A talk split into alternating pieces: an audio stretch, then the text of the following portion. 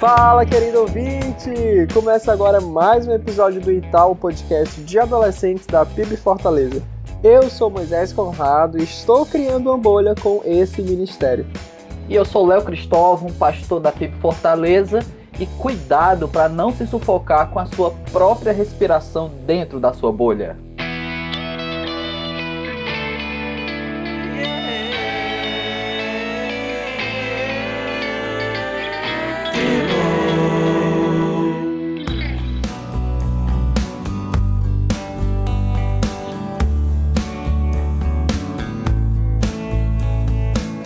Pois sim, essa é a primeira parte da nossa nova série de episódios sobre redes sociais chamada Entre Redes. E hoje falaremos de bolhas, que, vale dizer, são bem maiores e poderosas do que pensamos. Então, pastor, é comum as pessoas perceberem que tipo de bolha? Normalmente, Moisés, as pessoas percebem a bolha que ela não está. É interessante isso, porque dentro das igrejas a gente tem até uma palavrinha que a gente costuma apelidar as bolhas que a gente chama de panelinhas. E há um tempo atrás eu fiz um, um pequeno estudo de observação, levaram alguns anos inclusive de observação em ministérios de jovens e adolescentes essa, essa situação da bolha, né? Ou dessas panelinhas. E eu dei até um nome mais bonito para compensar meu estudo, né? Para não parecer uma coisa tão superficial. Eu, eu chamava de grupos de relacionamento. E o interessante é que muitas vezes você está inserido em um, mas você não consegue perceber que você está, porque você simplesmente está confortável nele. Porém, você percebe quem está em outros grupos, ou seja, para criticar outras panelinhas, você tem uma visão muito ampla. Então, independente do tamanho da bolha que a gente forma, na opinião do senhor e da pesquisa que o senhor fez, esse conforto citado, ele é prejudicial ou ele não é?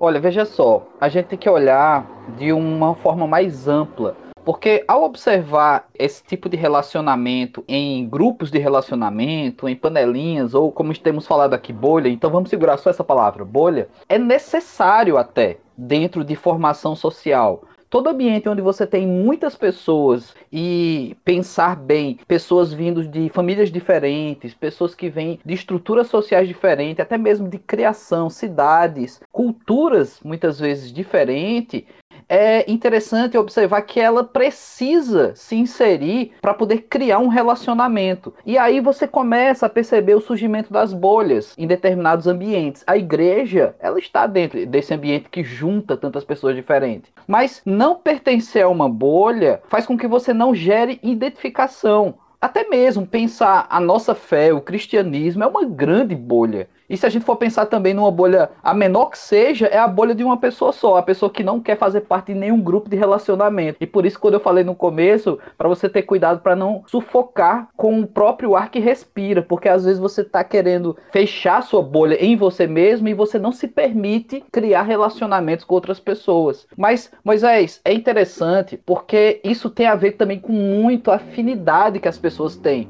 Porque pessoas são diferentes. Eu e você somos pessoas diferentes. Talvez numa roda de conversa, pode ser que algum assunto gere uma afinidade. Porém, se a gente for viver um relacionamento, se a gente for se encontrar todo final de semana, pode ser que esse nosso assunto de afinidade seja um assunto, um percentual tão pequeno dentro do, do da nossa gama de assuntos que faça com que eu e você não tenhamos tanto assunto para conversar. E aí a gente percebe que as nossas bolhas de repente não são as mesmas. Só que na fase da adolescência, isso pode ser um pouco agressivo, sabe? Pessoas podem ser simplesmente expulsas de bolhas ou ela simplesmente se considera como parte de outra bolha e ela sai. Às vezes essa saída na adolescência, ela pode ser um pouco chata, sabe? Pode, pode incomodar tanto quem está saindo como aqueles que fazem parte daquela bolha. E falando de afinidade, então, já que o senhor citou, eu acabei me lembrando do livro Os Quatro Amores, do C.S. Lewis, porque lá ele fala um pouquinho sobre como surgem as amizades. E amizade está muito relacionada às nossas bolhas, né? E para ele, ser amigo, diferente dos outros tipos de amores, não é olhar especificamente para o outro, por incrível que pareça, mas é sim estar caminhando numa direção, como geralmente estamos, e de repente, opa, tem mais alguém comigo. E aí, a partir dessas semelhanças que a gente vai encontrando, a gente ganha companheiros de viagem, podemos dizer assim. Pois é, Moisés, eu achei muito legal esse seu exemplo do C.S. Lewis, porque realmente tem muito a ver com essa maturidade de, de ter uma perspectiva sobre a bolha, né? Ah, eu vou dar um exemplo aqui meu. Eu certa vez fui chamado para dar uma palavra, uma mensagem dentro de um PG de rapazes. E eu fui, claro, dei a palavra lá. E quando terminou aquele PG, tinha um momento lá de lanche, aí aquele momento mais de confraternização, onde todo mundo vai conversar e tudo mais. E aí eu percebi que eu não tinha nada a ver com o perfil daquele PG, porque todos eles falavam sobre futebol com tanto conhecimento, eu ficava admirado como eles sabiam pronunciar nomes de jogadores de futebol alemão, outros times da Europa que eu não sei é pronunciar o nome do cara. Eu não sei dizer nem o nome do time pronunciando corretamente, sabe? Então eu me vi ali, eu me vi como um peixe fora do aquário, sabe? Assim, eu não faço parte de, desse ambiente, né? E eu me esforcei muito para tentar soltar uma piada. Eu torço para um time de futebol, mas eu nem acompanho jogos, sabe? É, eu sou completamente fora desse universo. Então assim, mas tudo bem, eu sou, eu fui convidado para ministrar uma palavra, não fui convidado para fazer parte desse PG, mas mas eu já consigo ter essa perspectiva no meu olhar. E nem sempre as pessoas têm. Então, às vezes, você se esforça tanto para fazer parte de uma bolha, querendo ser igual, querendo ter as mesmas ideias daquele grupo de pessoas ali, e, e às vezes não tem nada a ver com você. E você tem que ter sim esse discernimento de dizer, puxa vida, se não tem esse grupo das pessoas que se pareçam comigo, talvez exista esse grupo. E eu ainda preciso encontrar. Ou então realmente você precisa se esforçar um pouco mais, porque às vezes a gente também se fecha na própria bolha e diz não, que as pessoas se virem para me absorver. Também não é assim que funciona. Mas sobre C.S. Lewis, você situar essa questão da perspectiva, da amizade, eu gosto muito, tem um texto de Paulo aos Romanos, capítulo 12, versículo 16, que diz assim, olha, tende o mesmo sentimento uns para com os outros, em lugar de ser desorgulhosos, condescendei com que é humilde, não sejais sábios aos próprios olhos.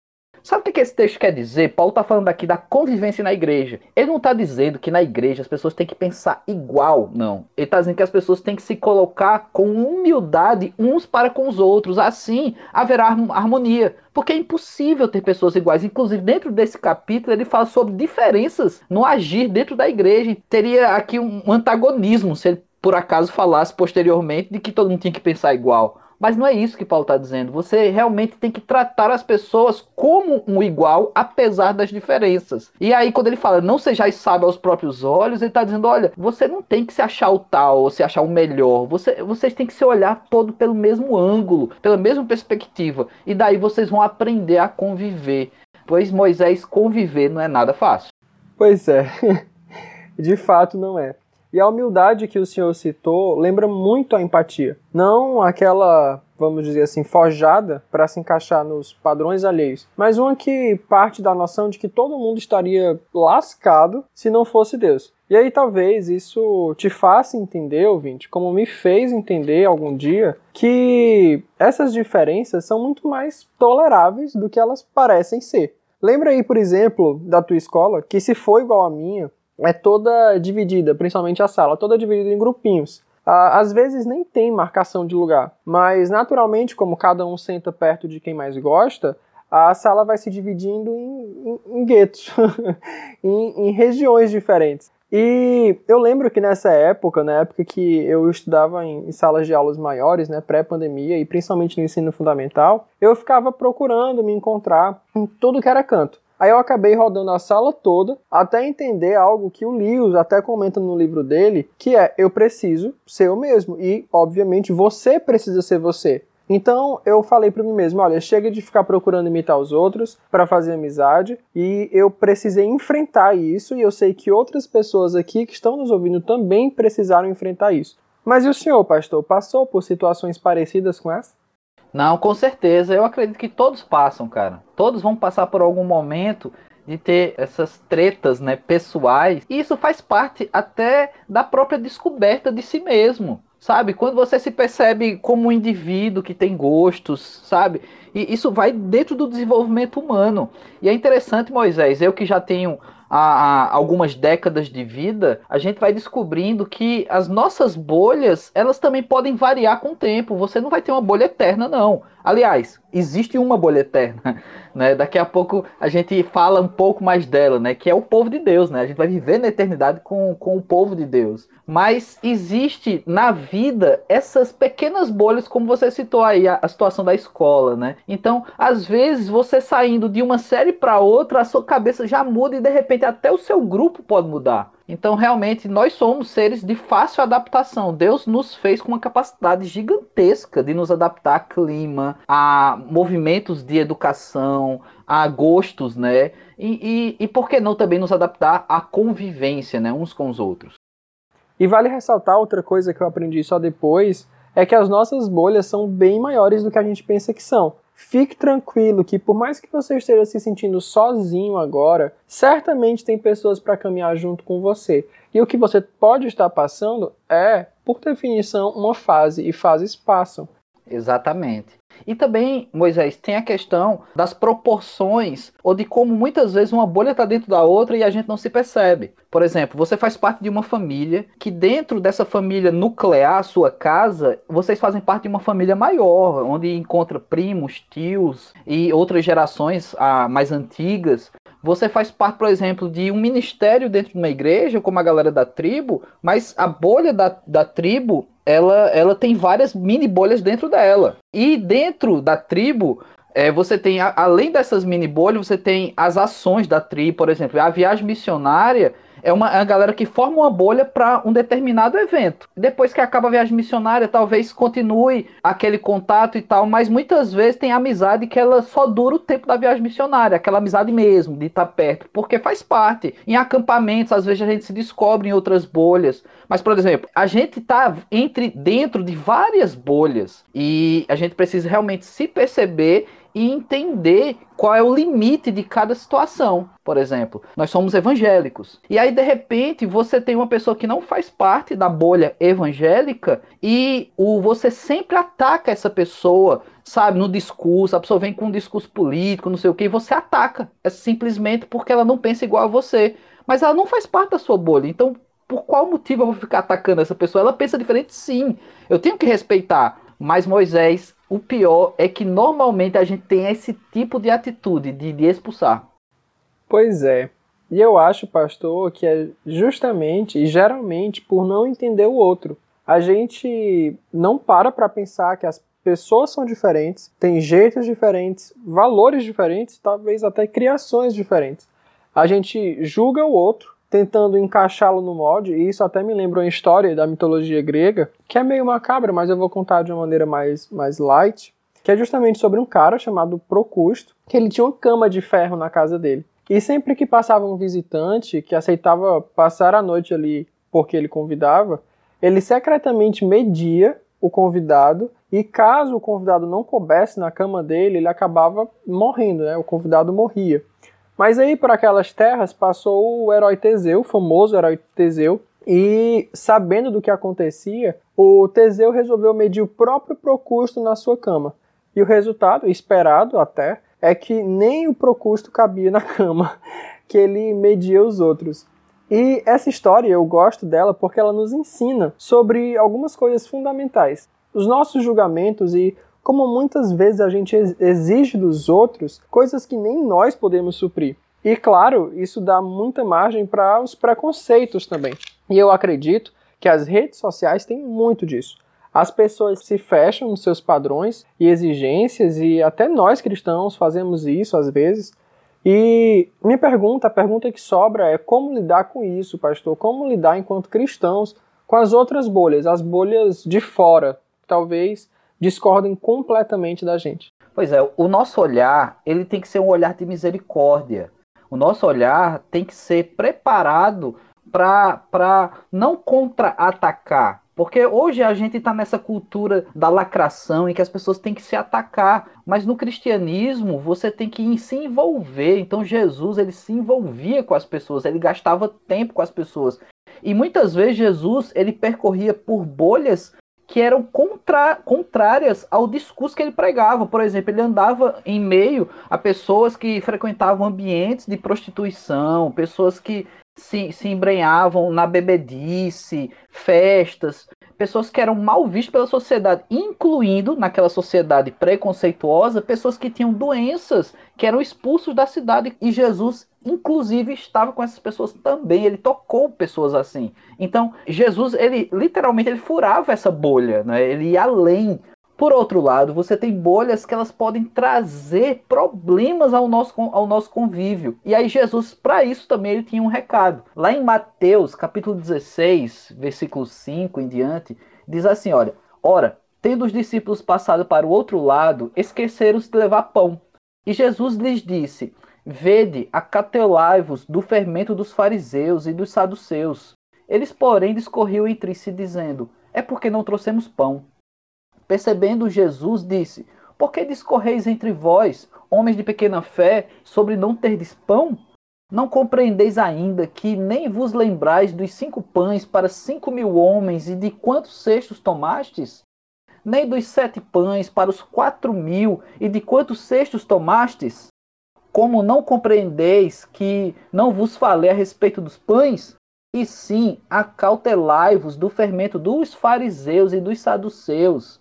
Aí no versículo 12 diz: Então entenderam que não lhe dissera sobre a cautela dos pães, mas da doutrina dos fariseus e saduceus. Né? Jesus está alertando os discípulos aqui a ter cuidado com uma bolha que ela poderia, assim como um fermento, se espalhar entre aqueles que seguiam a Jesus e eles perderem a noção da fé que eles estão aprendendo ali. Porque aqueles fariseus e saduceus, eles tinham por base uma fé em Deus, uma fé no Deus do Antigo Testamento. Porém, esse fermento deles acabou levando a massa, a, digamos aqui, a uma determinada podridão, porque eles manipularam a fé que eles tinham. E aí Jesus diz: cuidado com isso, cuidado com esse tipo de atitude, porque isso é como fermento, isso pode entrar em vocês sem que vocês sintam, e daqui a pouco vocês estão todos envolvidos por isso. E aí você citou as redes sociais. Porque as redes sociais, elas têm esse fermento, Moisés. Seria hoje sim um discurso como esse, de um Jesus chegar para a galera da tribo e dizer assim: tenham cuidado com o fermento das redes sociais. Porque, por exemplo, a, o autor do livro Sapiens, ele trouxe muito uma reflexão sobre o algoritmo na nossa sociedade. E é um best-seller, muita gente leu esse livro. Recentemente a gente teve um documentário da Netflix, não é, o Dilema das Redes, e que fala também sobre a questão do algoritmo. Então é muito simples de entender. O algoritmo das redes sociais vai fazer com que você veja na sua timeline pessoas que concordam com você, pessoas que têm afinidade com o seu assunto. Então, a própria rede social, ela vai gerando ali uma bolha perigosa, porque ela faz com que muita gente acredite que todo mundo pensa igual. E aí, quando você encontra uma pessoa que pensa muito diferente de você, você diz, ué, eu pensei que todo mundo pensava igual a mim. E aí, pensando aqui nos fariseus, na questão da religião, as redes sociais podem trazer para a gente uma insensibilidade de deixar situações entrar no nosso cotidiano em que, se você olhar com olhos bíblicos, você vai perceber, cara, isso é pecado. E aí eu, eu penso mais uma vez e digo, né? Eu acho que Jesus diria também isso para a galera da tribo. Cuidado com o fermento das redes sociais. Verdade.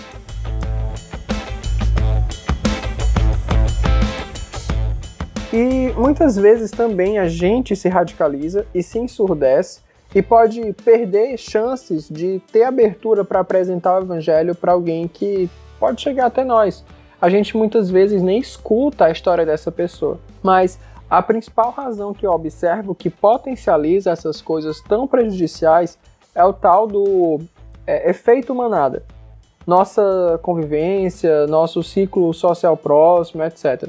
Isso me preocupa e eu quero até perguntar se isso pode estar levando a pecados em massa, pecados maiores, ou então se eu posso usar o termo pecados de manada.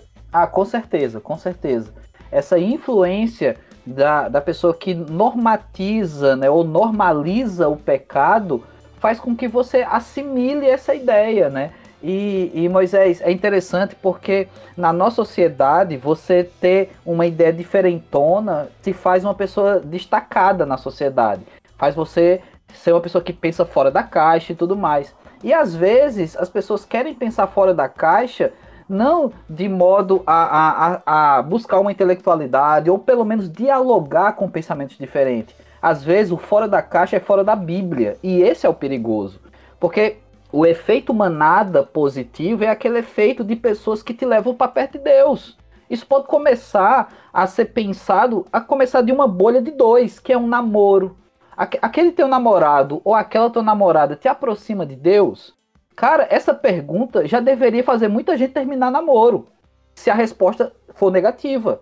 Então, assim, essa coisa de, de perceber a bolha ou de ter essa sensibilidade, com o tempo, se a gente tá o tempo todo convivendo com uma manada de iniquidade, uma manada no pecado, a gente também vai ficar insensível. Por isso que a gente precisa dessa convivência, por isso que essa pandemia mexeu com tantas pessoas e tem gente que parece que não sente falta da igreja, da convivência, de participar de um culto presencialmente, simplesmente porque ela, ela já se deixou levar por outras manadas, sabe? Ou ela já estava percorrendo outros lugares e a pandemia fez com que ela caminhasse para o lado de fora.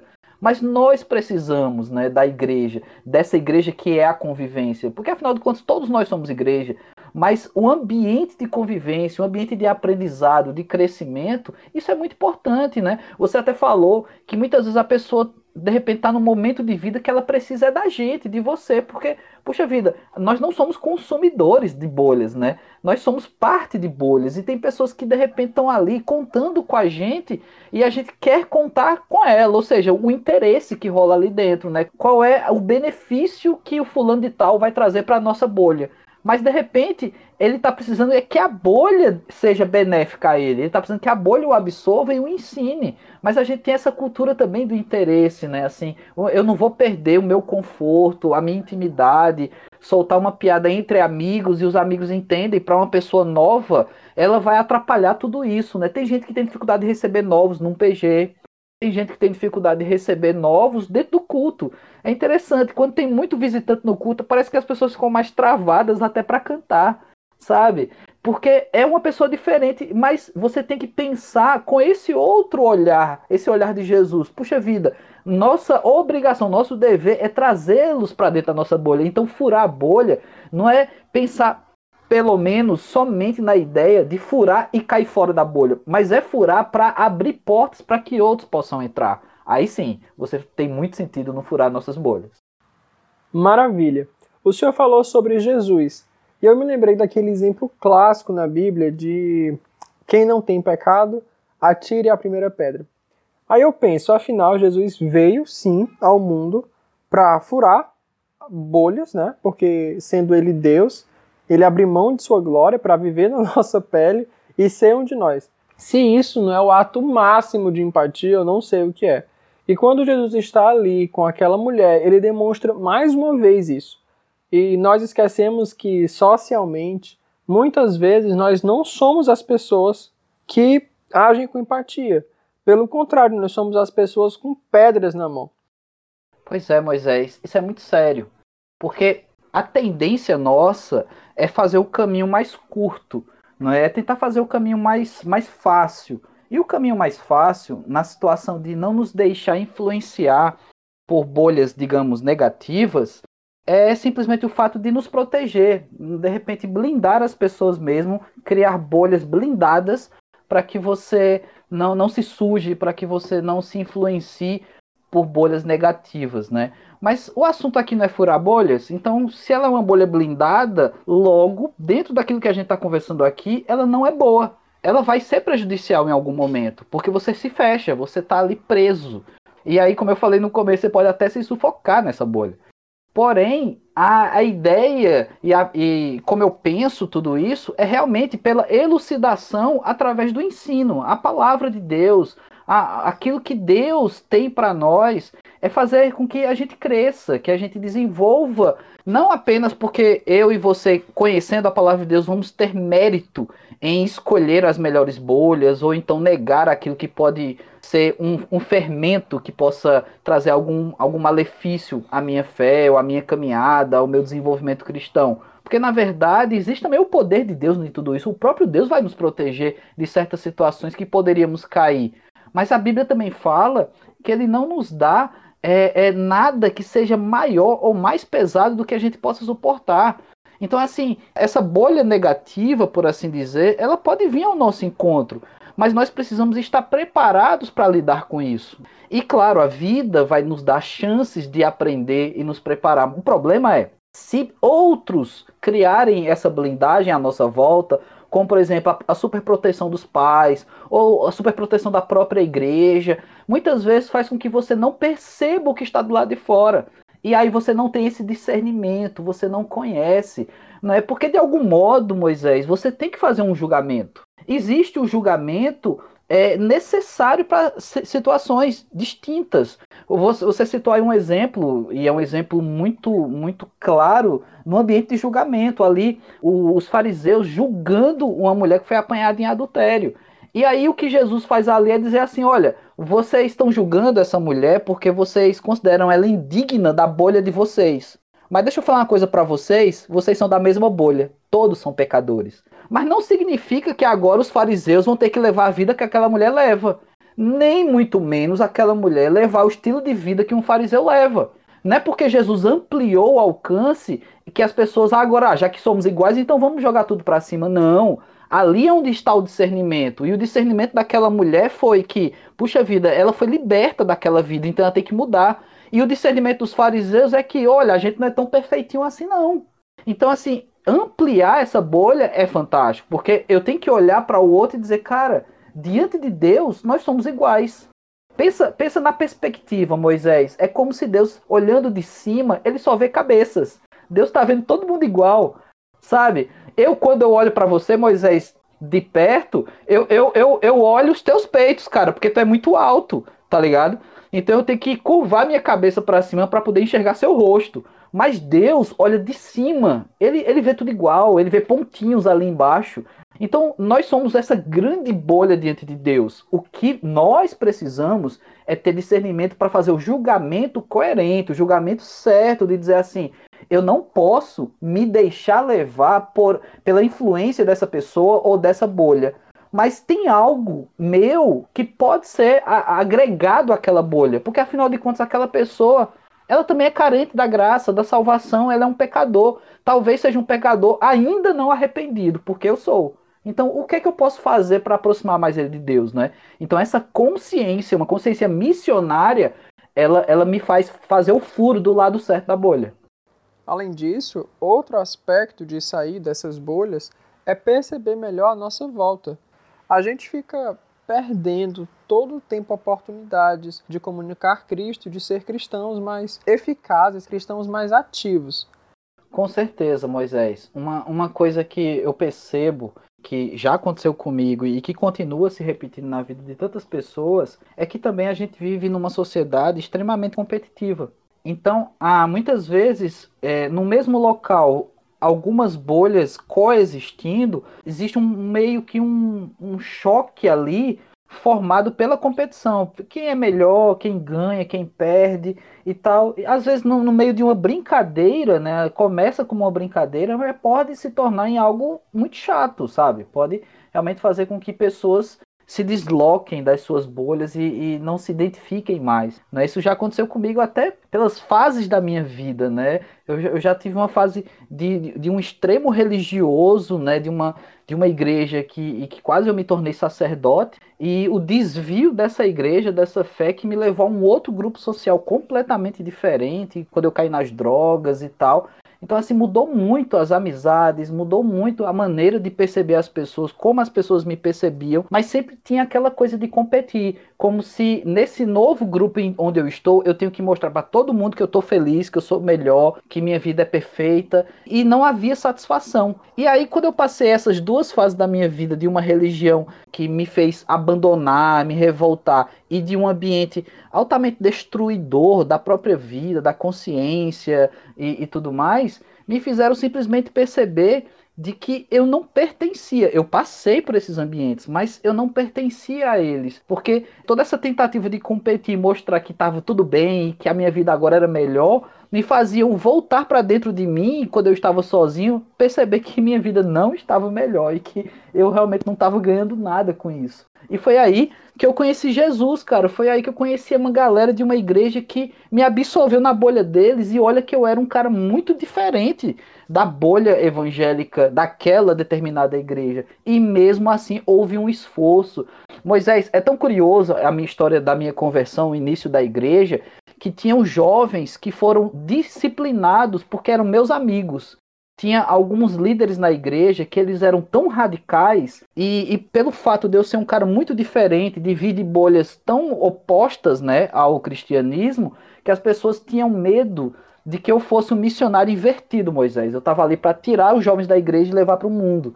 E aí muitos pais, inclusive diáconos, pessoas que tinham liderança na igreja, que tinham seus filhos ali na adolescência, na juventude, quando eles viram essas pessoas se aproximando de mim, é, eles criavam essa, essa blindagem nos filhos e muitos deles foram inclusive disciplinados na igreja porque foram vistos conversando comigo. Só que na realidade eles estavam me discipulando, cara. Diga aí. Então assim, é, olha a obra de Deus, né? E ainda hoje, cara, quando eu volto na minha cidade, da igreja onde eu me converti, ainda tem gente hoje que me pede perdão porque me julgou errado. E aí foi, foi um pouco da minha experiência de vida. Tem muitos detalhes aí, mas eu acho que não cabe aqui a esse momento, não é, não é o meu testemunho, mas é pra gente falar sobre bolhas. Perfeito. Então, fure a sua bolha. Visite novos ambientes, conheça novas pessoas e pense por que não começar esse movimento agora mesmo na tribo. A, a, fase da adolescência é uma fase de mudanças, é uma fase de novas percepções. Então é natural e é inclusive saudável você conhecer outras pessoas, participar de outras bolhas e às vezes até ser um pouquinho incomodado, sabe? Ir para um, uma bolha que de repente fale de algo que você não domina e ali você se esforçar e perceber o esforço também daquelas pessoas. Agora, claro, se prepare que também nem todas as bolhas vão, vão absorver. Então, é uma coisa que você tem que ter maturidade para encarar. Porque uma vez que eu bater de frente com uma bolha e essa bolha me, me, me mandar de volta para trás e, e eu me fechar na minha bolha sozinho ali dentro de mim mesmo, só por causa disso, vai fazer com que você seja uma pessoa difícil até para a vida, porque na vida você vai ouvir não, na vida você vai ser demitido, na vida você vai ter situações em que você vai ter que dar um passo para trás. Então, Moisés, na fase da adolescência, esse ambiente de convivência em bolhas é um, é um mega treinamento para a vida. Com certeza, e sempre com empatia, né, pastor? Mas com certeza, Moisés, o menor versículo da Bíblia é o versículo que traz uma das maiores expressões de empatia de Jesus. Jesus chorou. Então é uma prova de empatia que não tem tamanho. Amém. Obrigado pela sua audiência, querido ouvinte. Se é a sua primeira vez aqui, nos siga para não perder nenhum detalhe das nossas postagens. Além disso, acompanhe a nossa rede social ministerial, tribo.tal no Instagram. Desejo que você participe conosco também contando suas histórias e sugerindo temas. Eu sei que muitos aqui têm vontade de se envolver cada vez mais e essa, com certeza, é uma ótima oportunidade. O nosso e-mail para contato está na descrição do nosso podcast, lá em cima, perto do nome tal. E assista todos os nossos cultos que acontecem aos sábados a partir de 5 horas da tarde, presencialmente na Rua Silva Paulé mas também à distância pelo YouTube no canal Tribo Tal. Espero você por lá. Por fim, pastor, sua divulgação profissional e ministerial, por favor. Pois é, sou pastor em tempo integral, né? Na PIB Fortaleza e estou ali atendendo no gabinete pastoral para quem quiser, né? Você é adolescente, pode marcar comigo também, assim como os adultos, os jovens. Mas o ministério em que eu atuo, não é, com mais incidência é o Ministério de Jovens, né? Nós nos encontramos todo sábado também, mas é num horário diferente da tribo, então você pode visitar a tribo e pode visitar o culto do AMP, que é às 8 horas da noite, não é? Inclusive você, adolescente da tribo que está me ouvindo agora e já está na fase dos 18 anos, você já é da transição, viu? Então cola lá no AMP, é, realmente é um culto diferente, é uma abordagem diferente. Então vem fazer parte da nossa bolha também, viu? Você não precisa deixar a sua para fazer parte da nossa. Você pode estar nas duas bolhas e estar tá ali nesse ponto de intersecção muito legal. Deus abençoe. Muito obrigado também, Moisés, pela oportunidade de estar aqui. Pastor Léo, eu que agradeço a sua participação nesse nosso ministério. Foi realmente muito bom. E sempre que precisar, cara, pode chamar, não é? Que a minha voz é muito feia, mas pelo menos aqui não está mostrando o meu rosto.